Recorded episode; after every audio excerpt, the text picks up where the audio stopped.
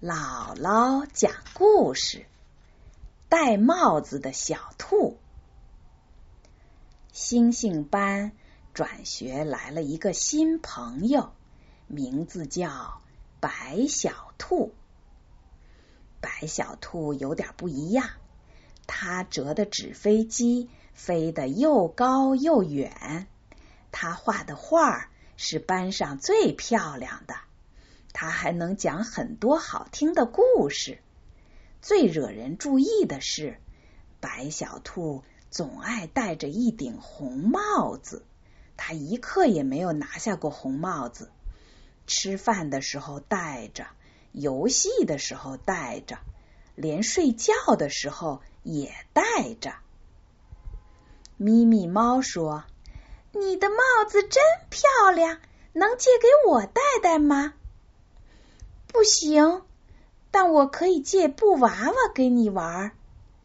布娃娃是白小兔最喜欢的玩具。汪汪狗说：“让我看看你的红帽子吧，我拿变形金刚和你换。”可是白小兔还是没有答应。不久，咪咪猫戴了一顶花帽子来上学。又过了不久。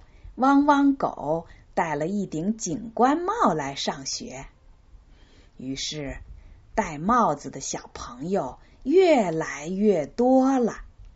大家上课的时候，星星班就像一家帽子店。梅花鹿老师说：“小朋友，上课时大家可以把帽子摘下来。”可是。大家都不愿意摘。要知道，白小兔连睡觉都戴着帽子呢。有一天，大家又在大树下玩纸飞机，当然，大家都戴着自己喜欢的帽子：红的、蓝的、方的、圆的。大家追着纸飞机，纸飞机。就像一顶顶会飞翔的帽子。突然，一阵大风吹过来，把白小兔的红帽子吹落在地上。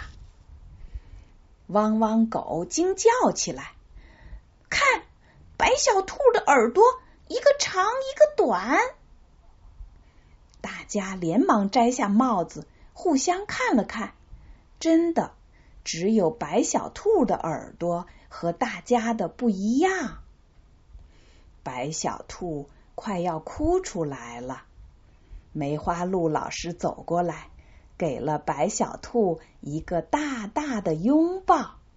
他说：“多特别的兔子啊！”他又转过头来对大家说：“老师觉得白小兔不仅很特别。”而且还很能干呐！对，白小兔折的纸飞机可会飞了。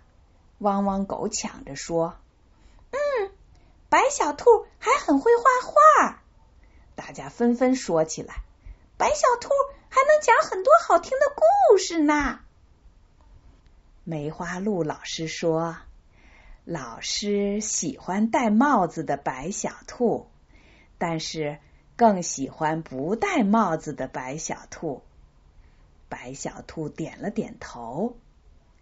第二天，白小兔果然没有戴那顶红帽子，班上也没有任何人戴帽子。后来，星星班外出郊游，大家又戴上了各种各样的帽子。白小兔呢？他戴了一顶金色的帽子，就像太阳一样。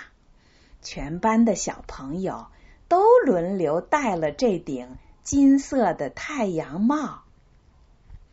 现在，星星班的小朋友又开始戴帽子了。大家上课的时候摘下的帽子排的整整齐齐的，里面。也有白小兔的红帽子。